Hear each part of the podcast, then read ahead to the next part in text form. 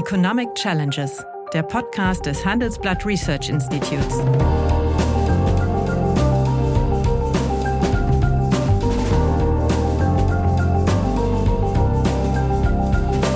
Bert Röhrup, der Chefökonom des Handelsblatts, diskutiert mit Michael Hüter, dem Direktor des Instituts der deutschen Wirtschaft, wöchentlich aktuelle wirtschaftliche Herausforderungen für Deutschland wie für die Weltwirtschaft. Was müssen wir eigentlich an Grundannahmen setzen können, damit wir das in dieser globalen Struktur hinbekommen? Kann dann also das in Anführungsstriche kleine Europa mit seiner hohen Heterogenität wirklich so eine Countervailing Power gegenüber China sein? Der Druck von außen ist immer am heilsamsten in einer auch heterogenen Großfamilie. Und die haben dann mit anderen auch keinen Spaß. Die haben mit China keinen Spaß in der 16 plus 1 Initiative. Das ist einfach auch absurd, was einige Europäer da machen. Ja, hallo, Michael. Hallo, ich grüße dich, Bert. Ja. Die neue chinesische Seidenstraße, das ist ja in 2013 ein angeschobenes Projekt, also One Belt, One Road. Ähm, ist in meinen Augen ein äh, modernes neomerkantilistisches Projekt, aber da können wir vielleicht gleich noch drüber sprechen. Nämlich dahinter verbirgt sich ja ein, ein gigantisches Infrastrukturprogramm zwischen China und mehr als 60 Ländern in Asien, Afrika und Europa. Die Fertigstellung ist für 2049 purer Zufall äh, geplant, nämlich da äh, ist, äh, 100-jährige Jubiläum der Machtergreifung der KP in China. In Deutschland spielt interessanterweise der Duisburger Hafen eine sehr, sehr wichtige Rolle. Okay, äh, China wird vorgeworfen, äh, dass äh, ja, es durchaus die Möglichkeit besteht, da die Finanzierung oft von China bereitgestellt wird, die beteiligten Länder ein bisschen so an die Kandare zu nehmen. Aber das würde ich heute mit dir äh, nicht diskutieren. Ich möchte gerne mit dir diskutieren, dass die EU in meinen Augen so eine Art MeToo-Projekt aufgelegt hat, mhm. äh, nämlich ein 300 Milliarden Programm Global Gateway, also das Tor äh, zur Welt. Das soll ein Kontrapunkt zu dem chinesischen Projekt äh, sein. Und mit dem Geld sollen in Schwellen- und Entwicklungsländern, Verkehrsprojekte, Einsatz von grünem Wasserstoff, Ausbau, Bildungs- und Unterrichtswesen vorangebracht werden. Und jetzt interessant ist, die Bedingung ist, dass die Länder, die in den Genuss dieser Gelder äh, kommen wollen, sich an die EU-Maxime zu orientieren haben. Äh, ein Schelm, der Böses dabei denkt. Was hältst du davon? Ist das nichts oder ein Abklatsch von der alten Biden-Initiative Build Better World? Ja, schon, aber ich halte es für richtig und auch für klug, denn wir stehen in einem System Wettbewerb und immer schärfer eigentlich einem System Konflikt zwischen dem transatlantischen Westen und China und die ideologische Regression, die wir seit vier, fünf Jahren in China verstärkt beobachten, angefangen, als die dann alle wieder von Xi Jinping angefangen dahin getigert sind zu der ersten Hütte, wo Mao mal irgendwann in den 40er Jahren äh, gewohnt hat, ähm, bis hin zu dem, was an äh, Verfassungsänderungen, äh, Präsident auf Lebenszeit, ähm, alles sich damit verbindet. Es ist Ausdruck eines eigenständigen oder sagen wir mal ganz eigenen politischen Systems mit diktatorischen Elementen oder stark diktatorischen Elementen. Alle Hoffnungen des Westens im Sinne einer Modernisierung, einer Modernisierungshypothese, man müsste nur Freihandel mit den Chinesen treiben, so George Bush mhm. 1992, dann würden die auch irgendwann Demokrat. Es gescheitert. So. Und alles, was die Chinesen machen, ist natürlich strategisch verankert. Es ist ja nicht einfach irgendwie eine Nettigkeit, dass sie sagen, das verkaufen die zwar so, aber so naiv darf nun keiner mehr sein. Und es geht ganz klar um Interesseneinflusssphären. Man darf auch nicht vergessen, es gibt die erste Militärbasis der Chinesen in Djibouti. Mhm. Ähm, das ist bei uns so unter der Wahrnehmungsschwelle. Das heißt, es verbinden sich damit nicht nur ökonomische, sondern auch sicherheitspolitische aber sowas Interessen. hat der Westen doch auch, nicht wahr? Ja, aber die Frage ist, äh, mit welchen Strukturen man dann umgeht und was kann der Westen tun? Mhm. Ich meine, dass die USA äh, eine starke Militärmacht sind, ist ja unbestritten. Das ist ihre Aufgabe. Und damit ein Militärbudget insgesamt, das doppelt so groß ist wie das der Europäischen Union, äh, aber mehr als doppelt so wirksam, ähm, ist sie da verankert. Das wird Europa nicht leisten können. Solange Europa sicherheitspolitisch sich nicht aufstellt und auch dabei Geld sparen könnte, um trotzdem mhm. effektiver zu sein, sind solche Strukturen und solche Programme, wie ich finde, hochbedeutsam. Es ist das Angebot Europas mit anderen Kriterien, mhm. aber mit unseren Kriterien. Mhm. Also Demokratie, Rechtsstaatlichkeit, all das, was da aufgeführt ist, Menschenrechte. Was man gelegentlich hört, ähm, wenn man in Brüssel unterwegs ist, immer dem Motto, ja, ja, sagen die dann in Subsahara-Afrika, die dortigen äh, Staatschefs, das ist mir zu kompliziert mit euch in Europa da muss ich das einhalten, die Chinesen geben es Geld so. Langsam mhm. merken die, mhm. dass das Geld halt nicht so kommt, sondern an Bedingungen geknüpft ist und auch knallhart zurückgeht. Es wird teuer und es wird auch nichts verschenkt. Also es gibt keine Geschenke. Äh, du hast Duisburg erwähnt. Ja. Ähm, auch, auch mir hat letztens jemand erklärt, Herne sei auch Teil, da würde die, auch die Seidenstraße ja. enden. Gut, das Ruhrgebiet ist ja offen für Strukturwandel, um es mal neutral zu sagen. Aber ich finde es, um den, den ganz auf den Punkt zu bringen, ich finde es richtig. Ich finde es auch einen mutigen Schritt. Ich finde auch 300 Milliarden ein großes Thema. Mhm. Da muss man gucken, wo das Geld herkommt. Vieles natürlich auch umgebucht. Ja. Aber es fügt sich auch ein in diese Strategie, die Schwellenländer, die Entwicklungsländer ihre eigenen mhm. Situation ernst zu nehmen, wie wir das mit dem Global Compact for Africa 2017 ja. mhm. beim G20-Gipfel auch gemacht haben. Okay, wenn das also die äh, Antwort des Westens, namentlich von Europa ist, so müssen wir doch sagen, verbirgt dahinter letztlich eine Abkehr vom freien Welthandel, was man natürlich China vorwerfen kann. Äh, das muss man natürlich auch uns dann vorwerfen und kann so eine Bipolarisierung der Welt, äh, sagen wir von Interesse für den Exportweltmeister Deutschland sein? Nein, das haben wir ja schon auch schon mal in den Blick genommen. Das kann es natürlich nicht. Das ist gar, gar keine Frage. Aber das verbirgt sich doch dahinter. Naja, sagen wir mal so. Äh, man kann natürlich zusehen, was die Chinesen machen und damit in der eigenen Abhängigkeit äh, äh sozusagen sich kultivieren und diese Abhängigkeit wird dann zunehmen. Was die Chinesen nach meinem Dafürhalten nur verstehen, ist klare eigene Position und europäisches gemeinsames Handeln. Sowohl die amerikanische als auch die chinesische Politik und äh, Administration glauben ja immer, haben sie auch zum Teil natürlich recht, dass Europa eine Ansammlung von Einzelstaaten ist und die könnte man immer noch differenziert ansprechen und auseinanderkriegen. So wie die Polen und die Ungarn sich im Augenblick aufführen, kann man das ja auch glauben. Ja. Auf der anderen Seite. Ja, und auch die, die, sagen wir mal, die EU-Zone oder der die Eurozone driftet doch äh, ökonomisch auseinander. Das muss man doch sehen. Die, die, äh, das äh, europäische Gebilde ist doch nicht wirtschaftlich homogener geworden, sondern heterogener. Ja, aber geworden. wo gilt das nicht? Dazu geht das nicht. Die USA sind auch heterogener geworden. Die USA sind ein ökonomisch gesellschaft. Ja, ich meine, das, ja, ja, aber, das ist ein aber, völlig zerklüftetes Land. Daran gemessen ist Europa ja ein, eine homogene Veranstaltung. Nein, Wenn ich mir die West- und Ostküste anschaue und die Flyover-Countries in den USA, das Gleiche gilt ja, doch aber irgendwo auch für China. Eine völlige Fehlallokation richtig, von Kapital in der Infrastruktur. Sehen, wir müssen natürlich sehen, dass durch nach der Einführung des Euro die Heterogenität zugenommen hat. Und der Euro ist ja eigentlich äh, eingeführt worden als ein Projekt des Zusammenwachsens. Fakt ist, die, sagen wir mal, Wohlstandsdifferenzen haben nicht abgenommen, sondern zugenommen. Und äh, der Euro hat letztlich vorrangig Deutschland gedient, weil äh, es da, seitdem keine Aufwertung mehr gab, äh, ja. äh, mit äh, denen Deutschland immer zu kämpfen hatte, solange es eine eigene Währung gab. Also Zuspruch und Einspruch. Und, ja, aber Zuspruch und Einspruch gleichermaßen, Bert. Ähm, du hast recht, natürlich ist der Euro ein wunderbarer Hedge für die Risikoposition einer Exportnation wie ja. die Deutschen. Gar keine Frage. Auf der anderen Seite ist es natürlich auch ein Prozess, in dem die Dinge dynamisch sich entwickeln. Einmal die Richtung und was wir im Augenblick sehen, auch mit den ähm, Recovery and Resilience Plänen Next Generation EU, ist, mhm. dass die Länder einen Weg machen. Schau die Italien an, das ist, die kommen da offensichtlich aus der Grütze raus. Dank Draghi. Deutlich kräftiges. Ja, aber auch dank einer europäischen Einbindung. Also alleine wird es ja auch keiner packen. Insofern, mhm. ähm, ich finde immer den Vergleich so ein bisschen die, äh, unfair zu sagen, Europa ist differenziert und unterschiedlich. Ähm, die, ich meine, USA haben wir eben drüber gesprochen, aber auch China. Wir haben eine massive Fehlallokation von Kapital über das gesamte Land hinweg. Da gibt Städte, die sind gebaut aber worden das Land spricht mit einer Stimme. Ja, zumindest nach außen hin. Ja. Aber das, was die an Problemen innerparteilich haben, das Korruptionsthema, okay. ja, ja. die Provinzfürsten und Gouverneure. Also insofern, ich glaube, wenn man mal hinschaut, ist Europa eigentlich der sympathischste der drei Akteure, weil er äh, diese Vielfalt auch zulässt und sich irgendwie auch balgt und äh, kabbelt. Das finde ich alles ehrlicher. Mhm. Und wer mhm. von außen zuschaut, glaube ich, wird sagen, eigentlich ist das ein Partner, mit dem ich mich besser ins Benehmen setzen kann. Die Kriterien mhm. sind klar und hinten, die werden nicht hinterrücks angepasst. Mhm. Und das Geld wird nicht dann einverlangt oder es wird nicht werden nicht sinnlose Autobahnen links und rechts gebaut, weil es den Chinesen passt.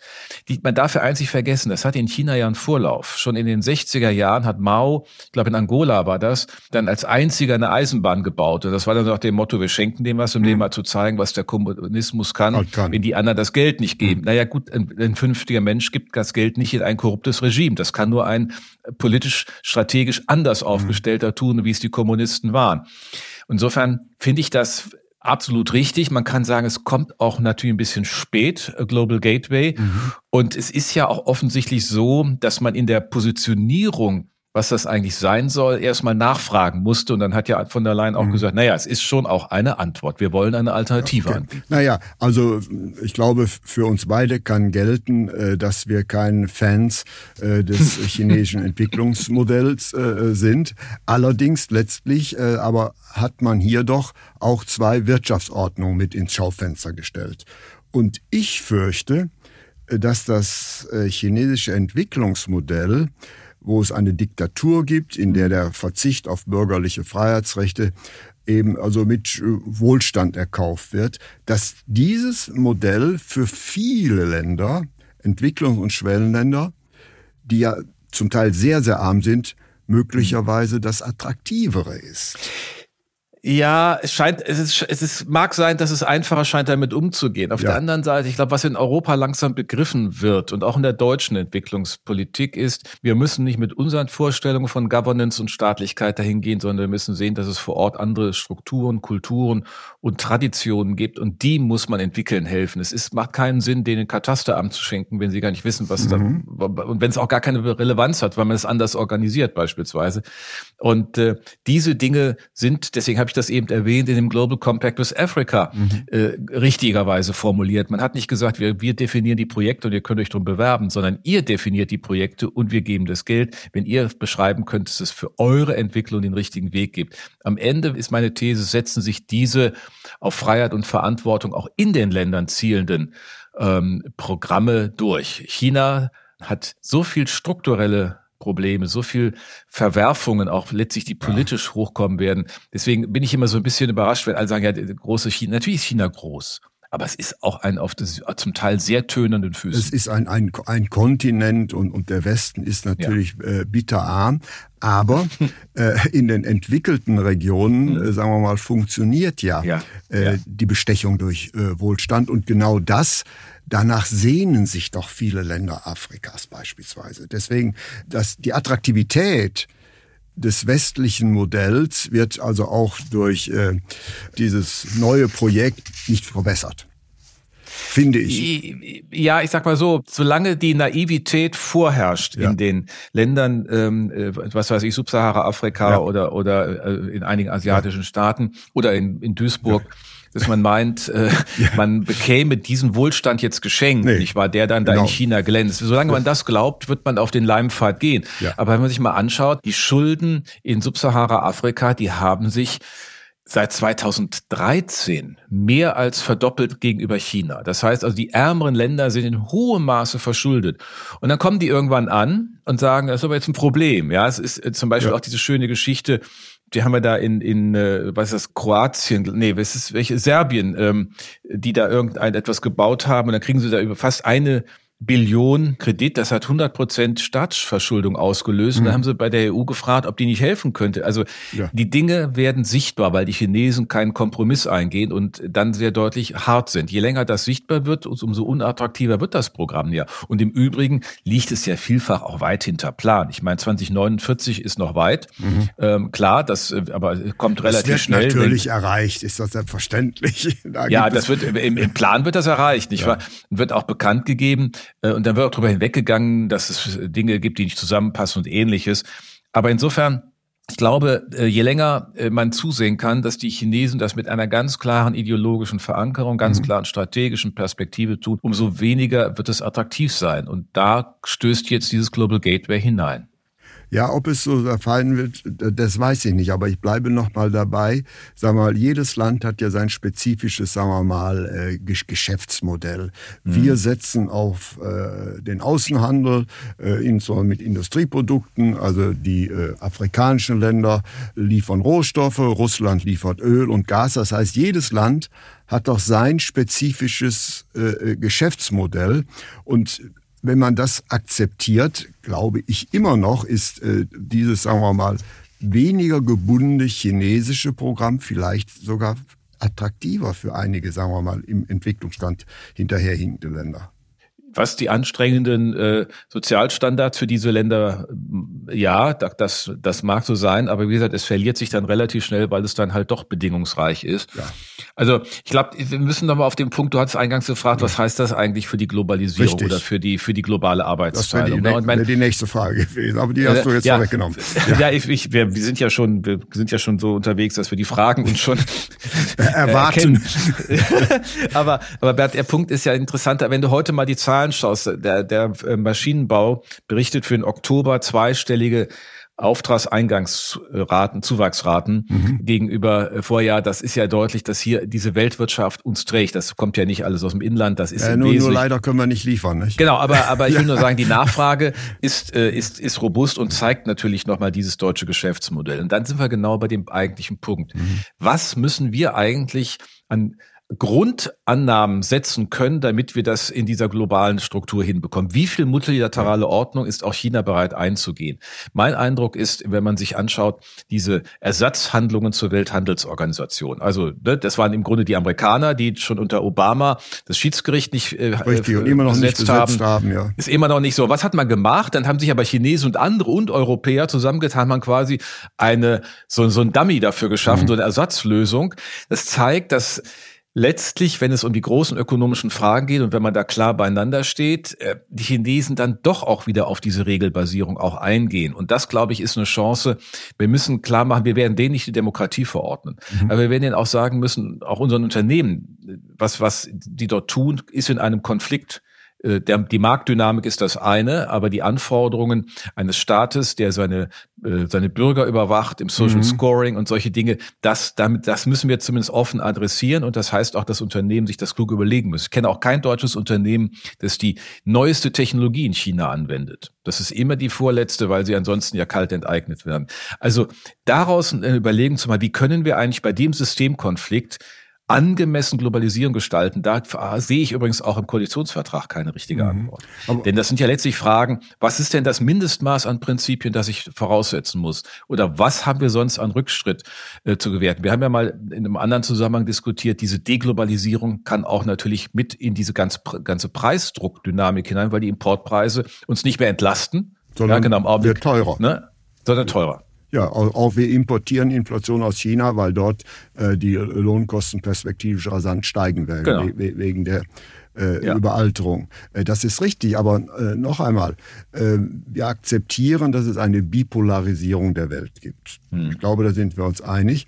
Ja, und, die ist ja auch nicht so in europäischer Hand so richtig. Ne? Ist nicht richtig Hand und äh, USA besinnt sich ja auf sich selbst und bislang waren die USA ja immer mehr oder weniger äh, ein äh, Verfechter eben eines freien Welthandels. Das sind sie nicht mehr geworden und kann ja. meines Erachtens und kann dann also das in Anführungsstriche kleine Europa mit seiner hohen Heterogenität wirklich so eine countervailing Power gegenüber China sein.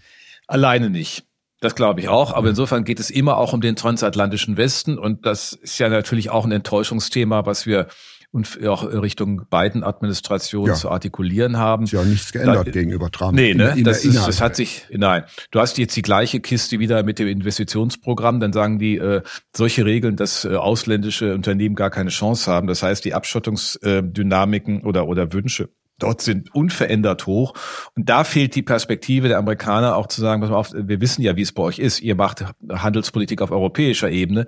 Dann muss der europäischen Ebene von unserer Seite das auch eröffnet werden. Und dass dann noch einzelne Provinzen in Belgien oder sonst wo mitstimmen, ob ein äh, Freihandels- und Investitionsabkommen mit Kanada äh, umgesetzt wird, ist natürlich eigentlich unerträglich. Und insofern hast du völlig recht. Das ist Europa ist bei weitem nicht da, wo es hin müsste. Und da müsste sich auch müsste man sich darauf konzentrieren, denn es hat keiner was davon, wenn er sich hier rausnimmt. Also wir können nur mit Partnern, und da ist Kanada ein wichtiger, irgendwie dann auch mit den USA äh, die Dinge weiterentwickeln, aber wir müssen auch ein Programm haben. Auch das hören wir nicht. Ja. Natürlich werden wir TTIP nicht wiederholen können als neu. Das, das läuft wiederum tot. Aber wir müssen auch fragen können, was können wir denn reduziert machen, um klarzumachen, es gibt diesen transatlantischen Westen noch. Gut, also wenn, wenn wir der Ansicht sind, dass wir in eine tripolare Welt reinrutschen, das hast du ja gerade angedeutet, mhm. USA, China, Europa. Das setzt natürlich voraus, dass äh, Europa wirklich ein Pol sein kann. Aber was ich gegenwärtig feststelle, ist doch eine hohe Heterogenität der Meinung. Mhm. Und wenn wirklich Europa als Unit auftreten soll, dann müssten wir doch, bevor wir wirtschaftspolitische Aktivitäten entfalten, erstmal einige organisatorische äh, ja. Dinge zurechtrücken. Und da hängt doch eigentlich Deutschland weit hinterher. Wir machen tolle Wahlen in Europa und wer bestimmt die Kommissionspräsidentin Macron und äh, Merkel im Hinterzimmer? Ja. Ja, ja klar. Das Parlament muss man allerdings auch sagen, hatte auch versagt, weil Timmermans, der auf Platz ja, ja. zwei war, eigentlich hätte zurückstecken müssen, was er nicht getan hat. Das ist äh, stimmt dir völlig zu. Aber wir brauchen auch äh, wieder europäische Projekte. Wir haben jetzt die Chance, beispielsweise beim Thema äh, Verteidigungskooperation viel mehr zu tun. Ja, müssen, wir, haben, wir müssten eine gemeinsame, eine gemeinsame, sagen wir mal, Wehrmacht in Anführungsstrichen halten, wie sie ja in den frühen 50er Jahren äh, schon mal angedacht war und ja, sehr weit war. Europäische Verteidigungsgemeinschaft. Und die dann gescheitert ist, als sich Frankreich damals noch nicht vorstellen konnte, dass Deutsche und Franzosen in gleichen Uniformen rumlaufen. Ja. Das war ja auch, muss man sich vorstellen, das war 1954, neun ja. Jahre nach Kriegsende. Das war auch ein, bisschen ein Schnellschuss bisschen schnell, aber wenn man sich mal ein, anschaut, wir haben irgendwie 147 äh, Waffenarten und Gattungen. Ja, ja, das ist die Harmonisierung, äh, völlig klar. Ne? Und, und in den USA sind es irgendwie 40. Also ja. das heißt, wir geben ein Schweinegeld aus und haben noch nicht mal einen größeren Ertrag. Also wie, wie eben angedeutet, wir geben die Hälfte des amerikanischen äh, Verteidigungshaushalts in der Europäischen Union für Verteidigung aus, sind aber noch nicht, auf, noch nicht mal entfernt, sind wir noch nicht mal halb so wirksam. Das heißt, äh, Europa könnte 100 Milliarden Euro sparen in der Beschaffung Beschaffung würde es in der Verteidigung sich zusammenraufen. Äh, das heißt natürlich auch etwas für den militärischen Produktionskomplex. Der müsste dann auch mal ähm, von seiner Vielfalt der Angebote wahrscheinlich abgehen. Aber da liegt doch ein Riesenhandlungsfeld. Es geht immer um die Frage, wie wir die Haushalte auch sanieren. Also die Verteidigungsunion wäre auch ein mhm. Schritt, fiskalische Autonomie zu erhöhen mhm. der Länder. Jetzt blickt mal in die Glaskugel. Also wir haben gesehen, also es gibt, äh, sagen wir mal, die Bemühungen Chinas, es gibt die Bemühungen der USA, die aber nicht auf Welthandel und auch nicht auf geopolitischen, sagen wir, außenpolitischen Einfluss so ausgerichtet sind wie China. Und äh, wir haben Europa, was eigentlich, äh, was es geopolitisch will, noch nicht so genau weiß. Blick mal in die Glaskugel und sage mir mal, wo wird die Weltwirtschaft im Jahre 2030 stehen?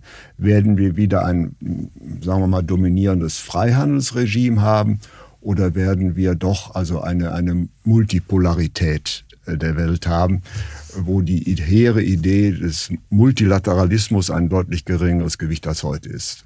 Schau in die Glaskugel. Neige, ich neige zur zweiten Variante. Ich glaube, dass die äh, vielleicht in der Tat äh, mit drei Polen diesen Weg geht, weil Europa einfach dann irgendwann begreift, dass es nur gemeinsam überhaupt eine Artikulations- Richtig. und Einflussmöglichkeit hat. Das ist immer, der Druck von außen ist immer am heilsamsten in einer auch heterogenen Sonst wären 27 Zwerge auf der einen Seite. So. Und die haben dann auch alleine und mit anderen auch keinen Spaß. Die haben mit China keinen Spaß in der 16 plus 1 Initiative. Mhm. Das ist einfach auch absurd, was einige Europäer da machen. Aber das wird, das wird weggehen. Ich glaube nur, dass die ökonomischen Potenziale Europas aufgrund seiner Vielfältigkeit und seiner Wettbewerbsstruktur letztlich die größeren sind. Die USA werden aus ihrer Spaltung nicht rauskommen und China steht vor ja, gravierenden äh, Herausforderungen. Wir haben die tönernden Füße eben mhm. angesprochen, was äh, räumliche Struktur angeht. Wir haben die Kapitalmärkte, die noch mhm. immer in einer letztlich Steuerung des Staates sind. Also ja, bipolar oder eine multipolar, äh, tripolar. Aber ich glaube, dass Europa große Chancen hat und dass der Druck, der von außen kommt, diese Chancen auch mobilisiert. Das ist doch mal ein positives äh, Schlusswort, dass der alte Kontinent Europa doch vor dem Hintergrund der beiden großen Blöcke eine Zukunft hat sagt Michael Hüter. Ich bedanke mich. Danke dir. ja, okay. Das war Economic Challenges, der Podcast des Handelsblatt Research Institutes.